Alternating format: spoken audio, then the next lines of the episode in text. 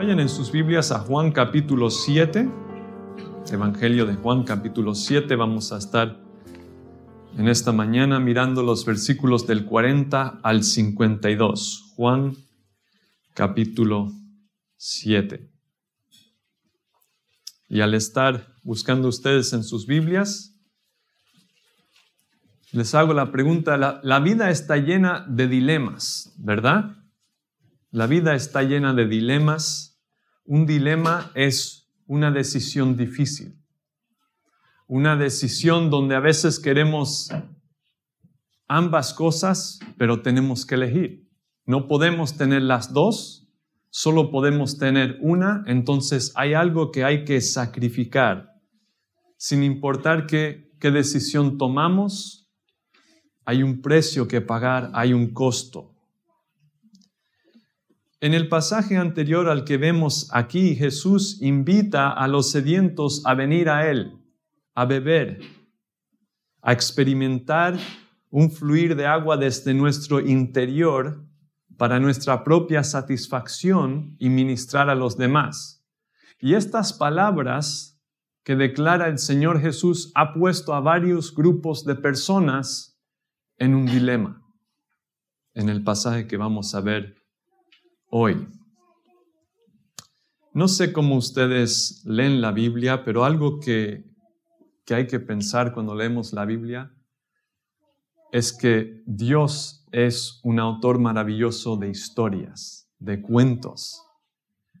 Si uno es un autor y quiere aprender cómo escribir un buen cuento, una historia, debe de estudiar las historias que hay en la Biblia, porque Dios ha formado historias buenísimas, ¿no? Aquí vemos una historia del Señor. Tenemos tres diálogos que están ocurriendo en este pasaje. Tenemos escenas distintas, pasa de una escena a la otra, tres diálogos, pero que tienen cosas en común. Hay elementos en común en cada una de estas escenas que vamos a ver. Hay una respuesta favorable a Cristo, Luego hay oposición a esa respuesta favorable con un argumento y esto deja a alguien en un dilema. También hay ironía. Ironía es una técnica literaria por la cual el significado completo de las palabras o acciones de un personaje son claras para el lector, pero no para el personaje en la historia. Entonces vamos a ver puntos de ironía en estas tres escenas. Hoy vemos diferentes costes de seguir a Cristo para que podamos considerar si estamos contando el coste en nuestras propias vidas. Vemos tres dilemas. El dilema de la multitud en versículos del 40 al 44 el dilema de los oficiales en versículos 45 al 49 y el dilema de Nicodemo en versículos 50 al 52. Por si lo están apuntando, se lo doy una vez más. Dilema de la multitud 40-44, dilema de los oficiales en 45 a 49 y el dilema de Nicodemo en el 50 al 52 demos lectura a estos versículos. Creo que mi versión va a ser un poco distinta a la de ustedes porque yo tengo la Biblia de las Américas, pero vamos a leer del versículo 40 al 52. Juan 7, 40. Entonces algunos de la multitud, cuando oyeron estas palabras, decían, verdaderamente este es el profeta. Otros decían, este es el Cristo. Pero otros decían, ¿acaso el Cristo ha de venir de Galilea? ¿No ha dicho la Escritura que el Cristo viene de la descendencia de David y de Belén, la aldea de donde era David? Así que se suscitó una división entre la multitud por causa de él. Y algunos de ellos querían prenderle, pero nadie le echó mano. Entonces los alguaciles vinieron a los principales sacerdotes y fariseos y estos les dijeron, ¿por qué no le trajisteis? Los alguaciles respondieron, jamás hombre alguno ha hablado como este hombre habla. Entonces los fariseos le contestaron, ¿es que también vosotros os habéis dejado engañar? ¿Acaso ha creído en él alguno de los gobernantes o de los fariseos? Pero esta multitud que no conoce la ley, maldita es. Nicodemo, el que había venido a Jesús antes y que era uno de ellos, les dijo, ¿acaso juzga nuestra ley a un hombre a menos que le oiga primero y sepa lo que hace? Respondieron y le dijeron, ¿es que tú también eres de Galilea? Investiga y verás que ningún profeta surge de Galilea. Así que el primer grupo que vemos en un dilema es la multitud. La multitud. Y vemos la respuesta favorable en versículos 40 y 41. Entonces algunos de la multitud cuando oyeron estas palabras decían, verdaderamente este es el profeta. Bueno, ¿a qué estaban respondiendo ellos? ¿Qué palabras son las que Jesús había dicho? Bueno, podemos ver eso si volvemos al versículo 37. Dice, y en el último día, el gran día de la fiesta, Jesús puesto en pie, exclamó en alta voz diciendo, si alguno tiene sed, que venga a mí y beba. El que cree en mí, como ha dicho la Escritura, de lo más profundo de su ser brotarán ríos de agua viva. Pero él decía esto del Espíritu, que los que habían creído en él habían de recibir, porque el Espíritu no había sido dado todavía, pues Jesús aún no había sido glorificado. Entonces, estas palabras de Jesús fueron las que instaron a estas personas a responder de esta forma. Y vemos que es algo positivo, responden favorablemente y es más sustancial que lo que otros creyeron debido a las señales. Ellos están respondiendo no a una señal, no a un milagro, sino a las palabras de Jesús, al mensaje de Jesús. Entonces eso es bueno, están respondiendo a algo de más sustancia que simplemente un milagro. Están respondiendo a su invitación. ¿Y qué dicen? Dicen que este es verdaderamente o realmente el profeta. ¿Qué están diciendo con esto del profeta? Bueno, están refiriéndose a Deuteronomio 18:15 que dice, Moisés dice, un profeta de medio de ti, de tus hermanos, como yo, te levantará el Señor tu Dios, a él oiréis. Entonces Moisés había hablado de un profeta que iba a venir, mayor que él. Y ellos están identificando a Jesús como este profeta. Pero ellos no se dieron cuenta que el profeta y el Mesías es una sola persona. Pensaron que eran dos personajes distintos y están identificando a Jesús como el profeta, no como el Mesías, porque ahora vamos a ver que otros dicen que es el Mesías. Otros decían, este es el Cristo, o el Mesías, o el ungido, que es lo que significan estas palabras. Bueno, esto es un poco mejor porque el, Mesías en su, en su forma de verlo era mayor que el profeta, pero no indica necesariamente una fe salvadora, una fe salvífica, porque el concepto de ellos del Mesías era un redentor político temporal. No entendían todo lo que el Mesías iba a hacer en términos espirituales en cuanto a la salvación. Entonces es una buena respuesta, pero no necesariamente podemos pensar que esta gente tuvieron fe salvífica en el Señor Jesucristo. Y vemos que esta respuesta favorable se encuentra con oposición de otro grupo de la multitud. Lo vemos en la segunda parte del versículo 41.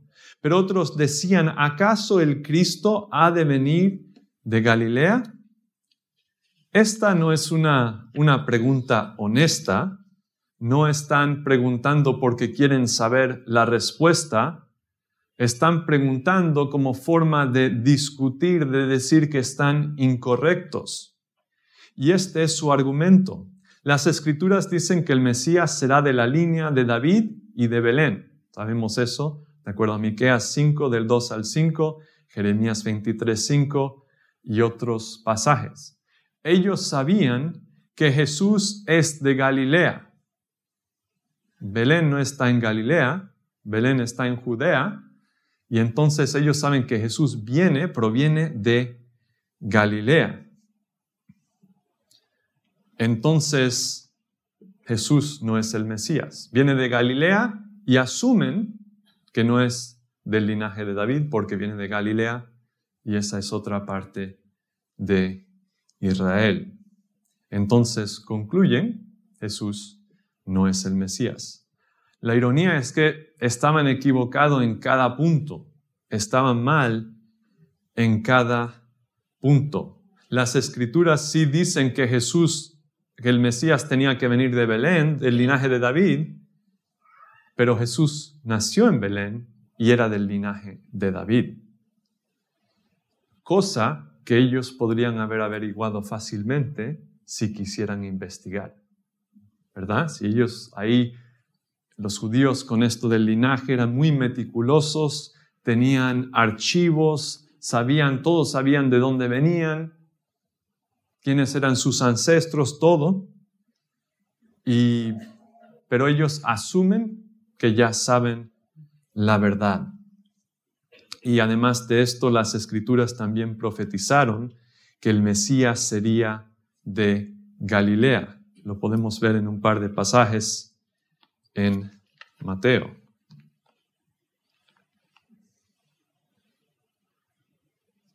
Mateo 2.23.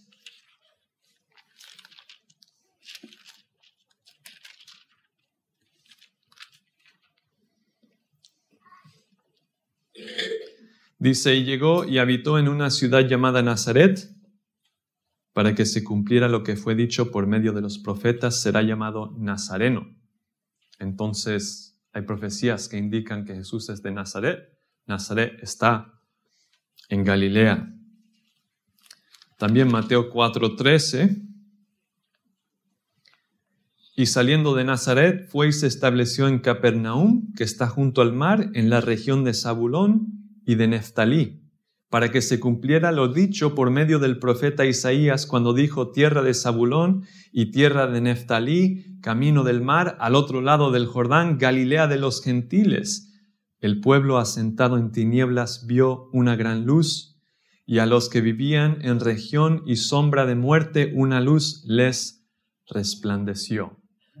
Conocían las escrituras, pero no las conocían lo suficiente.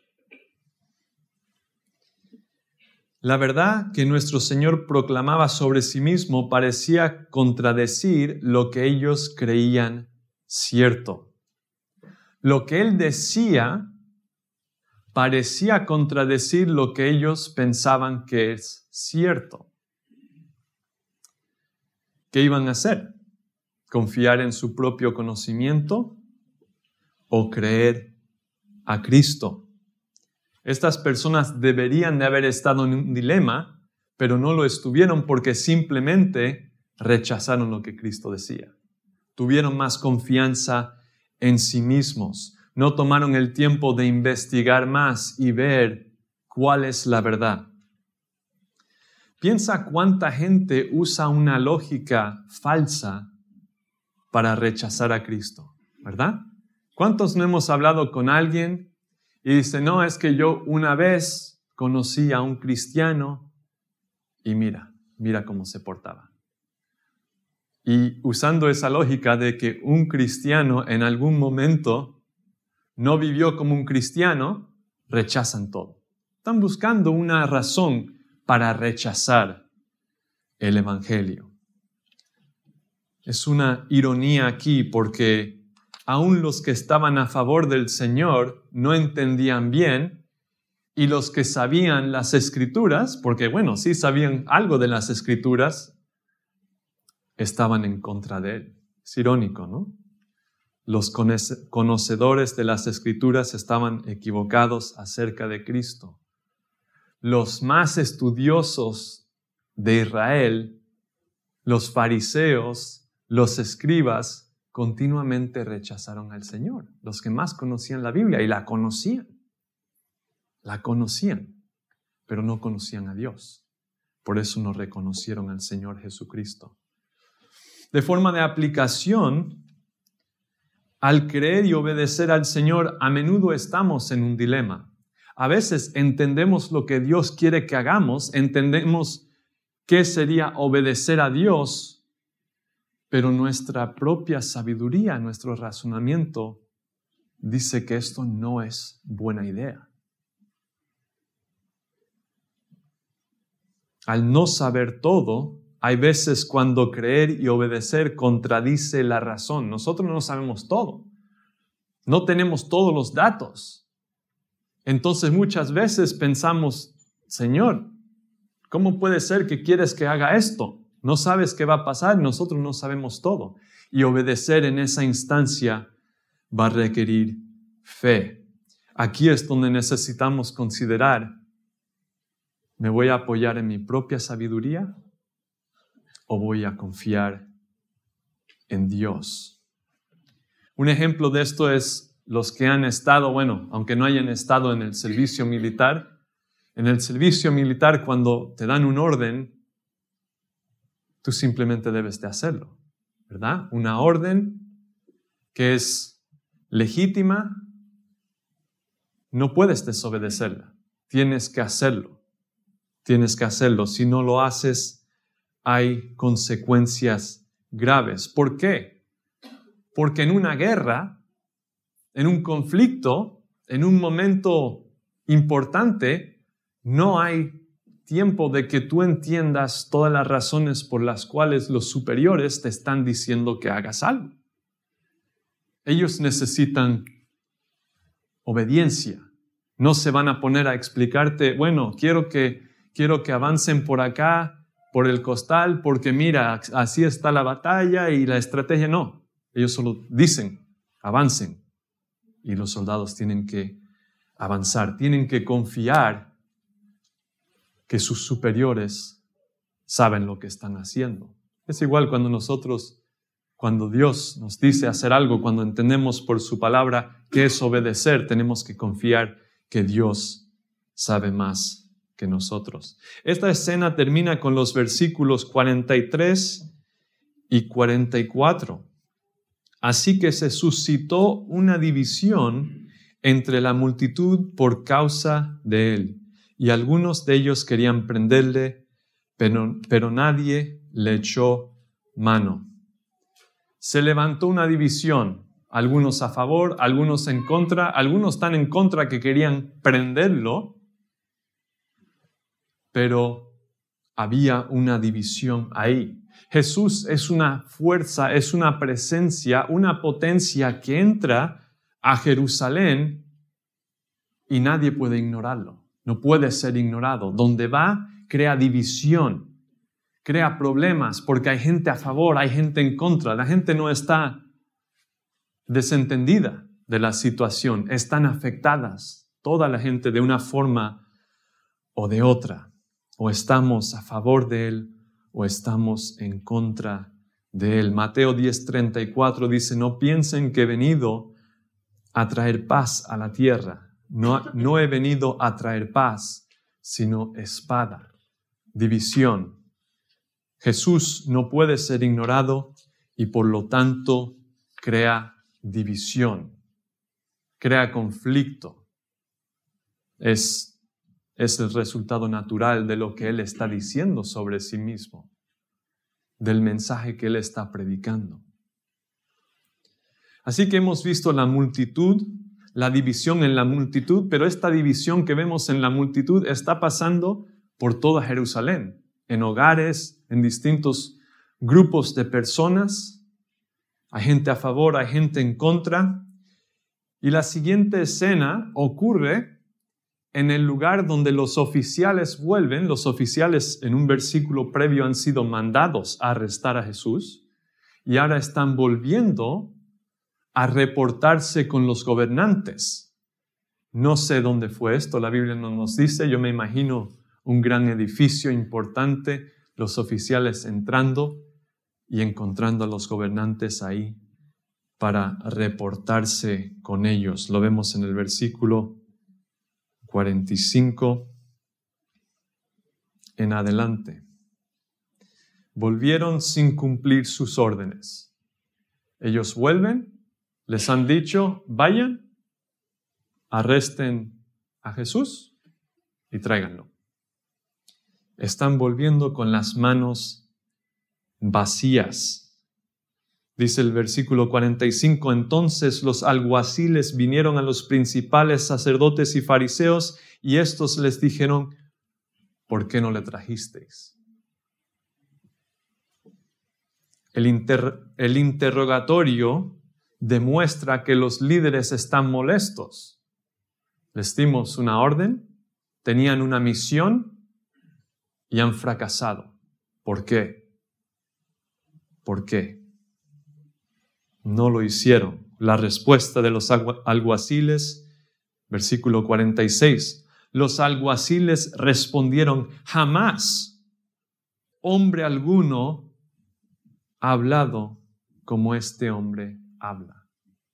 Estos son hombres de una ciudad importante, una ciudad religiosa, un lugar donde todo que quiere ser maestro va a predicar, va a hablar, a dar discursos, han escuchado muchos, muchos maestros, muchos rabinos, toda su vida. Esta gente parece que, que son los, los ministros del templo, la guardia del templo, son hombres que conocen la palabra y dicen que nunca han escuchado a alguien hablar como Jesús habla. ¿Ves? Estos hombres no tenían la envidia y el odio hacia Jesús que tenían los gobernantes. Los gobernantes veían a Jesús como una amenaza y querían eliminarlo. Pero estos hombres no están en esa posición, entonces no tienen ese odio para con Él y lo escuchan honestamente. Reconocieron la singularidad de Jesús. Cuando Jesús hablaba, la gente podía ver que había algo distinto ahí. No era como cualquier otro hombre. El texto no nos dice específicamente qué de la forma de hablar de Jesús les impactaba. Era su mensaje, era su autoridad, era su forma de expresarse.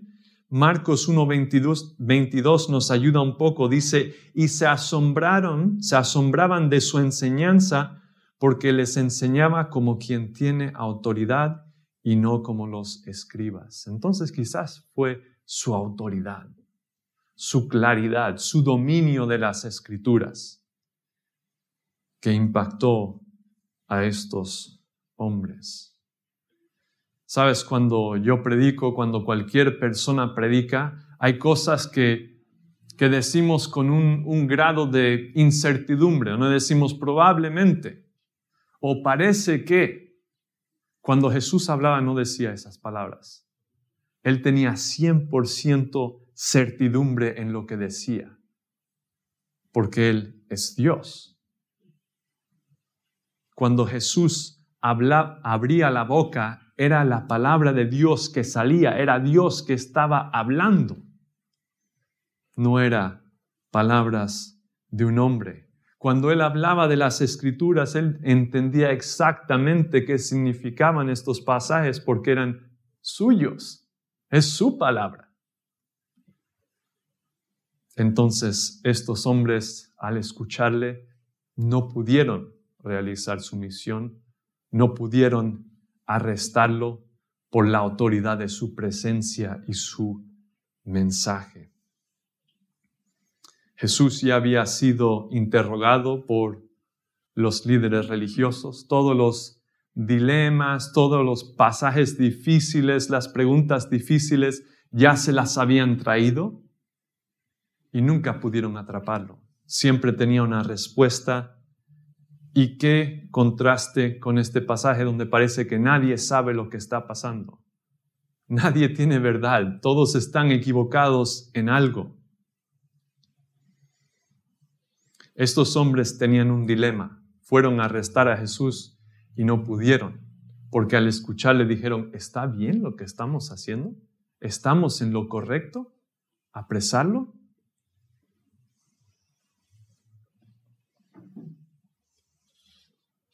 Estaban en conflicto.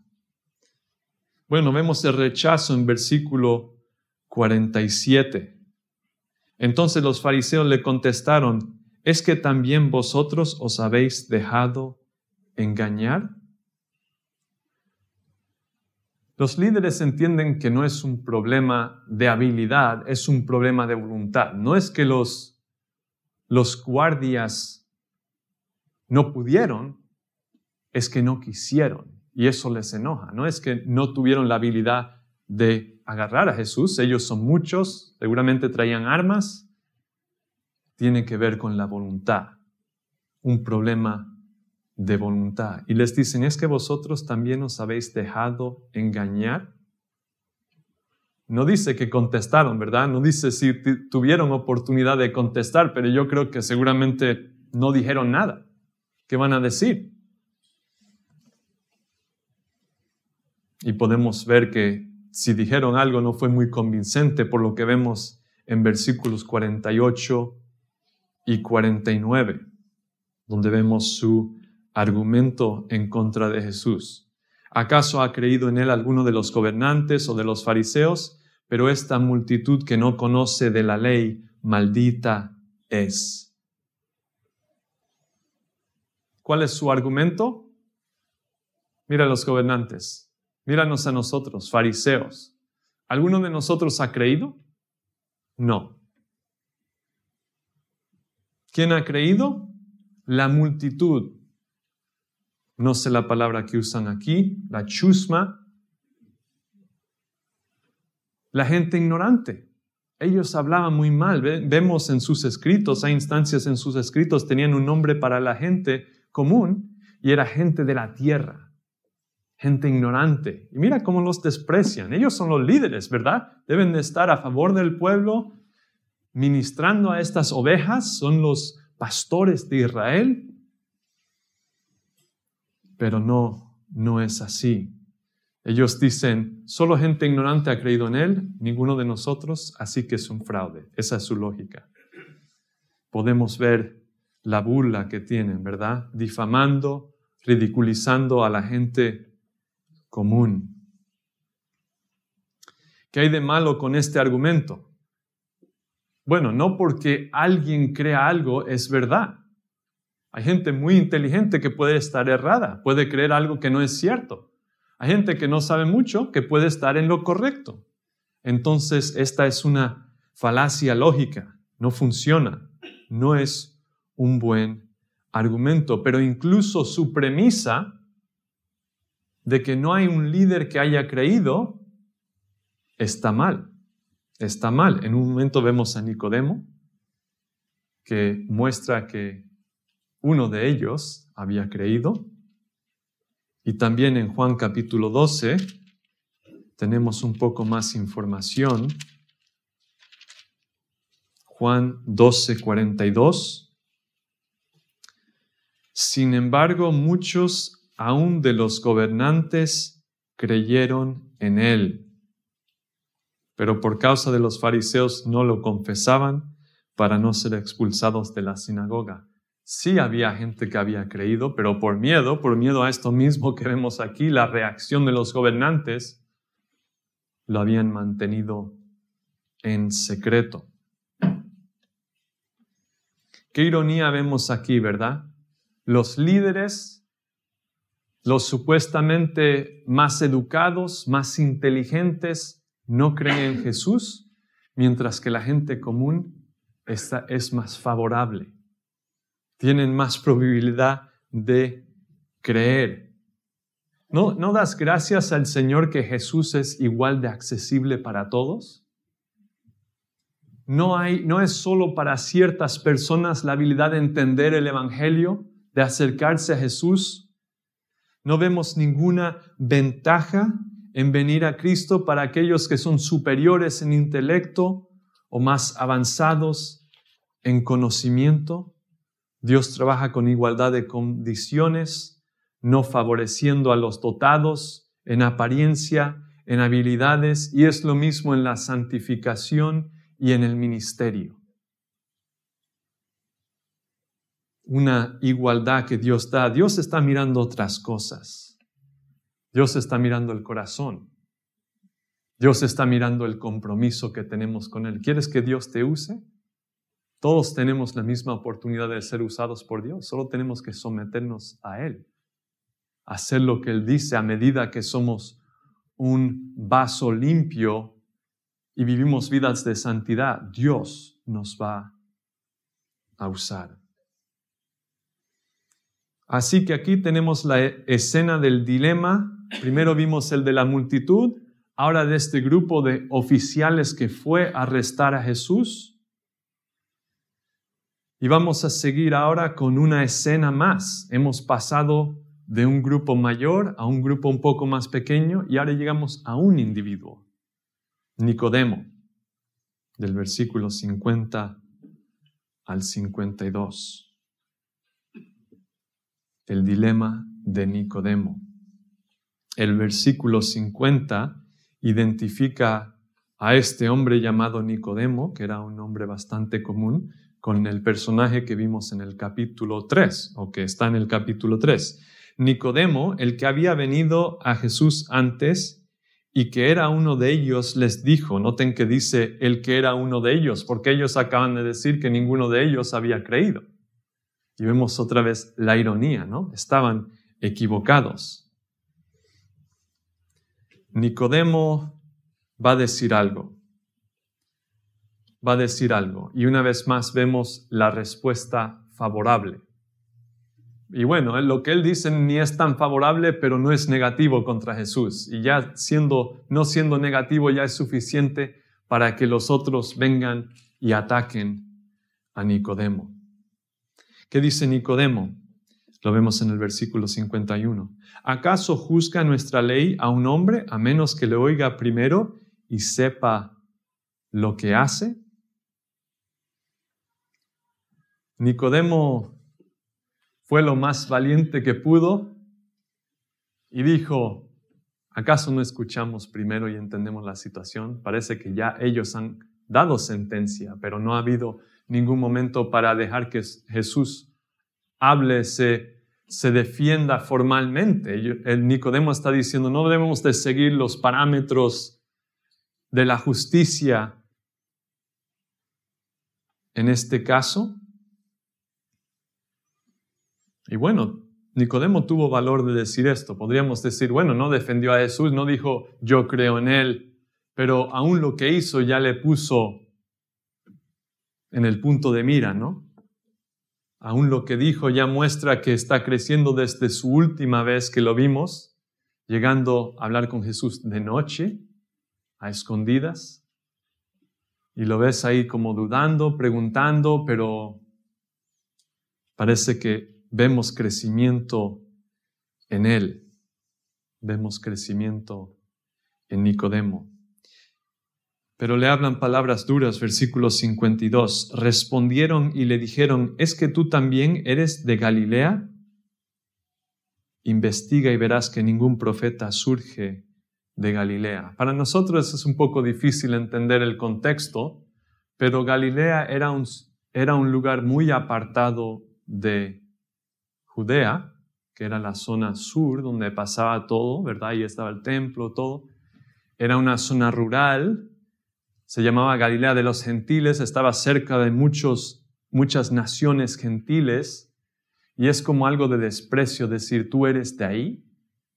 ¿Caso tú eres también ahí? Del campo, de donde vive la gente ignorante, estaba más allá de Samaria, y ellos odiaban a los samaritanos, daban la vuelta cuando iban a Galilea pero le están hablando con desprecio. Eran palabras que, que hacían daño. Están siendo sarcásticos, tratando de ponerle en su lugar. Y este es su argumento, el argumento que vemos ahí. investiga y verás que ningún profeta surge de Galilea. Ahora, al, leer estas cosas, a veces pensamos, le damos un sentido un poco equivocado a las palabras de los fariseos, porque si escuchas eso puedes decir, bueno, en la Biblia hay profetas que vienen de Galilea, Jonás, Nahum, posiblemente muchos otros, hay una lista.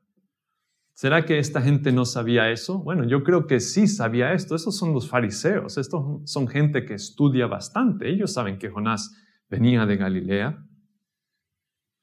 Entonces yo creo que están hablando específicamente de el profeta, que el profeta no va a venir de Galilea. Pero es un poco difícil entender qué están diciendo. Pero bueno, se refieran al profeta o que ningún profeta salió de Galilea, de ambas formas están mal, están equivocados. Conocen mucho, pero su argumento en contra de Jesús no es sostenible. Es un argumento errado. Pero lo que nos interesa aquí es ver en qué dilema está Nicodemo. ¿Verdad? Nicodemo está en un dilema. Identificarse de lleno con Cristo le costaría a Nicodemo todo. Todo.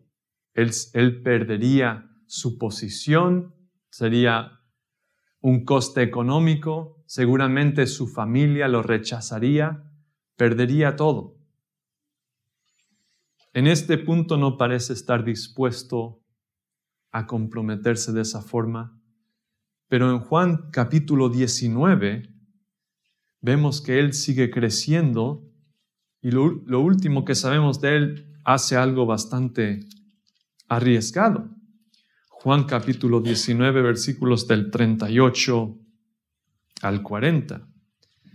Después de estas cosas, José de Arimatea, que era discípulo de Jesús, aunque en secreto por miedo a los judíos, pidió permiso a Pilato para llevarse el cuerpo de Jesús. Y Pilato concedió el permiso, entonces él vino y se llevó el cuerpo de Jesús, y Nicodemo, aquí está nuestro personaje, el que antes había venido a Jesús de noche, vino también trayendo una mezcla de mirra y aloe como, de cien libras. Entonces tomaron el cuerpo de Jesús, y lo envolvieron en telas de lino con las especies, especies aromáticas, como es costumbre sepultar entre los judíos. Entonces, cuando Jesús ha muerto, ¿dónde están los discípulos? Tienen miedo, se fueron a esconder. Pero Nicodemo y José de Arimatea se identificaron porque tú sabes que luego la gente va a saber quién lo hizo. Quizás fue un poco a escondidas, pero los fariseos van a investigar un poco. Ellos van a saber en algún momento por qué estos hombres pidieron a Pilato el permiso de, de hacer esto. Y ellos toman el cadáver de nuestro Señor y ellos lo entierran. Entonces, hay un poco de, de, hay una enseñanza aquí, ¿no? Los discípulos en cuanto escucharon de Jesús, de lleno se comprometieron con Él, lo siguieron. Pero la conversión de Nicodemo no fue así. Fue algo a través del tiempo, despacio, pero al final lo vemos fiel ahí, ¿verdad? A veces tenemos un, hábito de, mirar a la gente a través de nuestra experiencia. ¿Cómo llegué yo a conocer al Señor? Y si la experiencia de otro no es igual, empezamos a pensar, bueno, a lo mejor ellos no, no son salvos, ¿verdad? Y tenemos que entender que hay distintas formas. El Señor obra distinto en distintas personas. Es el mismo evangelio que hay que entender, debe de haber los mismos frutos. Pero el camino que uno tiene que caminar para llegar a ese punto puede, puede ser distinto. Entonces, en conclusión, vemos que Jesús divide. Jesús, seguir a Jesús nos va a poner en situaciones difíciles. Es parte, es parte de seguir a Jesús. Se leyó esta mañana, pero Mateo 10 del 34 al 39 dice, no penséis que he venido a traer paz a la tierra, No he venido a traer paz sino espada, porque he venido a poner al hombre contra su padre, a la hija contra su madre, a la nuera contra su suegra, y los enemigos del hombre serán los de su casa. El que ama a su padre o a su madre más que a mí, no es digno de mí. Y el que ama a su hijo o a su hija más que a mí, no es digno de mí. El que no toma su cruz y me sigue, no es digno de mí. Identificarse verdaderamente con Cristo nos enfrentará en algún momento con quienes no lo hacen que pueden ser la gente más cercana a nosotros, nuestros familiares, nuestros hijos. Y en ese dilema tenemos que saber bien qué vamos a hacer, contar el coste desde el principio, ¿verdad? Jesús era muy claro de decir a la gente que lo seguía el coste al principio.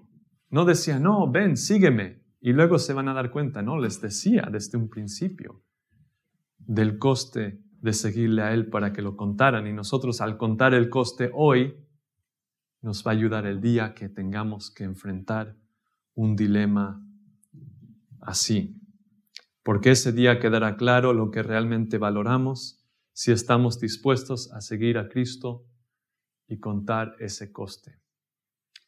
Pero Cristo es digno, ¿verdad? A pesar de todos los costes que pueda haber en esta vida, nosotros sabemos que Dios no es deudor de nadie y que hay gran galardón, gozo en la obediencia y Él nos va a cuidar siempre y nos va a premiar por obedecerle, por hacer lo que debemos de hacer. Vamos a orar. Señor Jesús, nosotros somos débiles, somos débiles, Dios, vamos, vamos a fracasar. Hay momentos que vamos a fracasar igual que Pedro te negó, Señor, y él sufrió tanto por haber hecho eso. Ayúdanos a fortalecernos en los tiempos cómodos, en los tiempos cuando no hay mucha batalla, cuando no hay mucha oposición, fortalecernos en tu palabra, en nuestro caminar contigo, en oración, en compañerismo, para que cuando vengan tiempos difíciles, tiempos de oposición, tiempos quizás de persecución, podamos serte fieles a ti. Queremos serte fieles sobre todo lo demás, pero sabemos que es difícil. Ayúdanos a tener un gozo en el Señor Jesucristo que no cambiaríamos por nada del mundo y así poder seguir a Cristo completamente. En su nombre lo pedimos.